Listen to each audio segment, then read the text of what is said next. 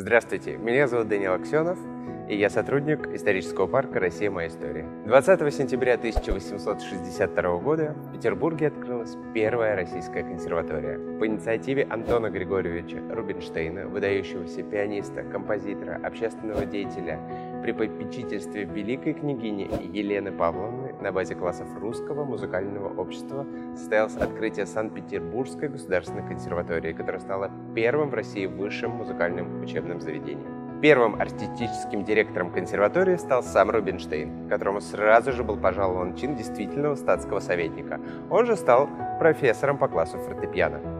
Первый год было принято 179 учеников, и первым выпускником по классу композиции стал сам Петр Ильич Чайковский, который окончил ее в 1865 году с большой серебряной медалью. Имена многих выпускников Петербургской консерватории суждено было войти и остаться в истории мировой культуры.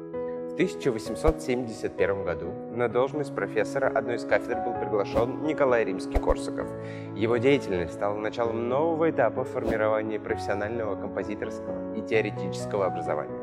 Он воспитал многих выдающихся музыкантов, стал автором первых учебных программ и учебников по гармонии, теории композиции, актуальных и в настоящее время. Сегодня Санкт-Петербургская государственная консерватория старейший и один из ведущих музыкальных вузов России. Среди профессоров и воспитанников консерватории прославленные имена композиторов, дирижеров, режиссеров оперы, балетмейстеров, пианистов, вокалистов, оркестровых музыкантов, значительная когорта музыкантов-ученых.